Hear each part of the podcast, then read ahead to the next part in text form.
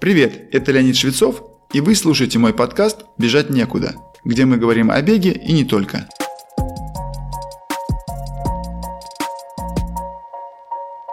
Как первый снегопад всегда неожиданность для городских коммунальных служб, так и жаркая погода обычно не радует большинство бегунов.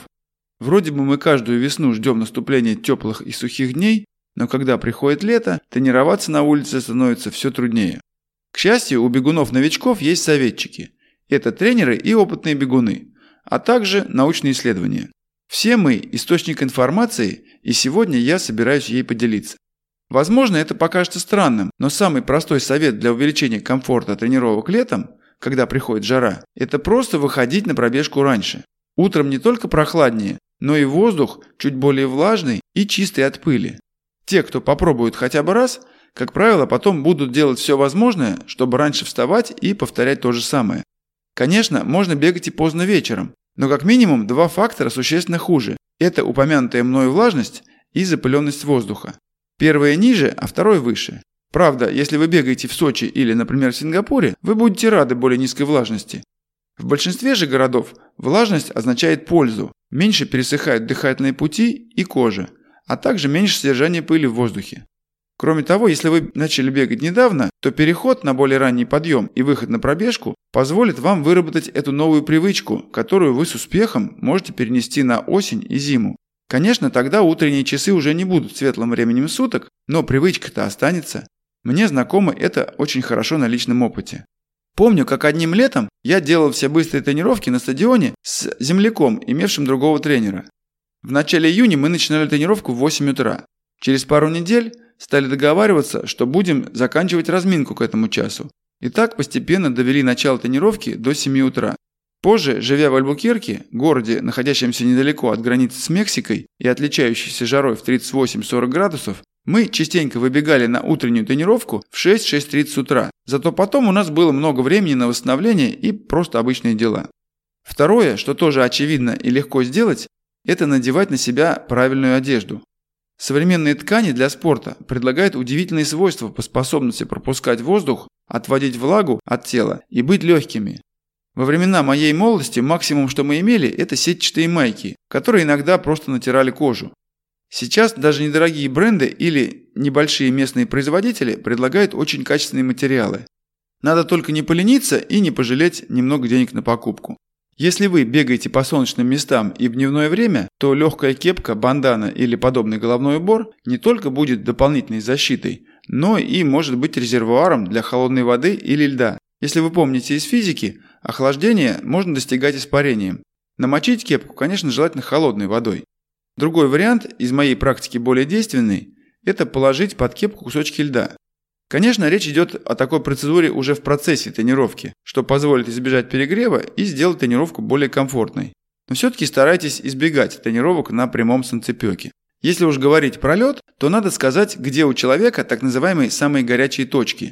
Это те места, где при перегреве происходит самая большая теплоотдача. Таких мест два. Это голова и эпигастральная область. Конкретно на голове это лоб, волосистая часть головы и задняя часть шеи. Именно ее протирают холодными мокрыми губками марафонцы и ходаки на всех соревнованиях в жаркую погоду.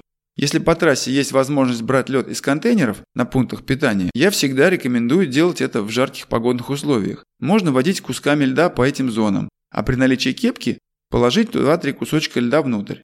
Если умыть льдом лицо, это реально приводит в чувство и позволяет возобновить бег, что называется, на свежую голову. Вторая область – эпигастральная, или верх живота. Тут тоже можно поводить льдом по животу, можно положить несколько кусочков льда внутрь майки. Такой подход может создать небольшое неудобство в виде мокрого пятна на ваших шортах. Но здесь уж нужно выбирать из двух зол меньшее. Например, когда у меня на одном из ультрамарафонов Комрадс, последнем из тех, в которых я участвовал, свело икроножную мышцу судорогой, я стал набивать компрессионную гетру льдом. После первого же раза боль и спазм сошли на нет. И я просто наполнял свою гетру новыми кусочками льда по мере их таяния. Вскоре мой носок и кроссовок, конечно, были полны воды. Но я смирился с таким положением вещей, так как это позволило мне продолжить бег почти с прежней скоростью. Хорошо, со льдом разобрались, что еще может охладить жару? Выбор трассы. Если вам приходится бегать не просто в жаркую, но еще и солнечную погоду, Заранее спланируйте маршрут тренировки с изобилием тени. Понятно, что если это стадион или соревнование, то выбора особо не будет, но все равно используйте любую возможность оказаться в тени, будь то сторона дороги или возможность отойти в тень во время восстановления между интенсивными интервалами. Тогда же можно использовать заранее заготовленный лед для охлаждения тела. Кстати, напитки тоже можно заранее охладить в холодильнике или даже в морозильнике.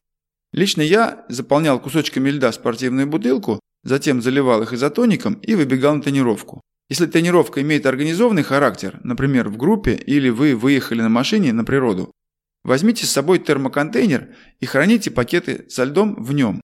Воображение и изобретательность только вам в помощь. Еще один не совсем очевидный фактор – потребление кофе. Когда я тренировался и соревновался профессионально, не могу сказать, что я был фанатом кофе. Не потому, что считал его вредным, а просто не пил регулярно и все. Сейчас же мои 2-3 чашки в день – это норма. Но в жаркую погоду это может быть одна или даже вообще без кофе. Наверняка все знают о мочегонном эффекте кофе. И что на одну чашку кофе надо выпивать стакан воды через 15-30 минут. Менее известен патагонный эффект. Да, кофе увеличивает потоотделение, но в условиях бега в жару вы это можете не заметить, так как просто не сможете отследить, сколько пота у вас выделилось из-за нагрева тела, а сколько из-за кофе перед тренировкой. Объяснение тут простое. Кофе стимулирует центральную нервную систему, и она, в свою очередь, потовые железы. Наверное, поэтому, чисто по ощущениям, в жару больше хочется воду со льдом или лимоном, или газировку. Но для отчаянных любителей кофе есть выход. Побегайте утром, а затем насладитесь своей чашкой ароматного напитка. На крайний случай сделайте интервал между выпитым кофе и выходом на пробежку в 40 минут или более. Правда, так вы не получите стимулирующего эффекта кофеина, но зато избежите его патагонного эффекта во время физической активности. Если вам приходится выходить на тренировку в жаркое время дня, и по этой причине делать это ну просто совсем нет желания, тоже есть проверенный способ. Причем он еще и подтвержден исследованиями. По-научному это называется примерно так. Предстартовая гипотермия увеличивает работоспособность. Я столкнулся с этой темой во время подготовки к выступлению на Олимпиаде в Атланте, где ожидалась не только жаркая, но еще и влажная погода. Так вот, исследования доказали улучшение работоспособности атлетов в видах на выносливость и итогового результата на соревнованиях в жарких условиях, если перед стартом организм охлаждался всего на 1 градус Цельсия. Понятно, что речь идет о температуре поверхности тела. Для реализации этого на практике предлагалось использовать пакеты со льдом, которые прикладывались как можно к большей поверхности кожи незадолго до выступления. Были изготовлены целые жилеты с термонакопителями по типу гелевых айспеков и тому подобное. На Олимпиаде в Афинах в 2004 году англичанин Джон Браун находился в таком жилете до самого последнего момента перед выходом на старт. Позже, не будучи далеко в числе фаворитов забега, он финишировал четвертым. Понятно, что простым бегунам такое не подвластно. Зато это можно использовать перед тренировкой. Просто примите холодный душ непосредственно перед выходом на тренировку и вы стартанете в бодрости тела и ясности ума. Конечно, эффект охлаждения вскоре пройдет, но вы-то уже будете на дистанции. Сразу оговорюсь, что чем холоднее вода, тем выраженнее эффект. Плюс надо не просто окунуться в холодный душ, а постоять под холодными потоками 2-3 минуты. Вы можете немного подмерзнуть, но точно не простудитесь, так как вскоре согреетесь и даже, возможно, перегреетесь. Раз уж я упомянул о холодном душе, стоит поговорить о нем подробнее. Всем известен закаливающий эффект от холодных водных процедур, но не все знают об их восстановительном эффекте. Профессиональные бегуны и велосипедисты применяют это свойство уже не один десяток лет. Тут дело доходит до реально низких температур, а именно 10 или даже 5 градусов Цельсия. Самый простой способ – это заполнить бочку водой глубиной 80-90 см или чуть больше, но не до краев, а настолько, чтобы поместилось еще 2-3 ведра кусочков льда. Все это перемешивается до придания однородной температуры, после чего надо погрузить ноги в эту бочку. Время экспозиции сколько можете вытерпеть. Рекомендации исследователей говорят, что 4-5 минут – наиболее высокая эффективность этой процедуры. Признаюсь, когда мне выпала возможность сделать такое, я не смог высидеть больше двух минут. Скорее всего, это вопрос волевой способности выдержать эту холодовую боль. Зато я с успехом пользовался погружениями в очень холодную воду в реке Зеленчук в Архизе, когда готовился к упомянутой мной Афинской Олимпиаде летом 2004 года. Вода в реке талая, течет с местных ледников, поэтому даже летом температура в ней не превышает 12 градусов. Такая температура для меня была более терпима, чем вода со льдом. Но ощущения после такой ванны очень приятные. Утомленные мышцы становятся гораздо более легкими, чем без нее. Подобное я видел еще раз 8 лет спустя в швейцарском Сент-Морице, где аналогичным приемом пользовались спортсмены из Италии, Польши и других стран, которые готовились к Лондонской Олимпиаде. Это были ходаки и бегуны. Если у вас нет возможности и желания принять ледяную ванну, после тренировки примите обычный холодный душ. Причем можно целенаправленно направлять потоки воды на ноги, чтобы охладить поработавшие мышцы.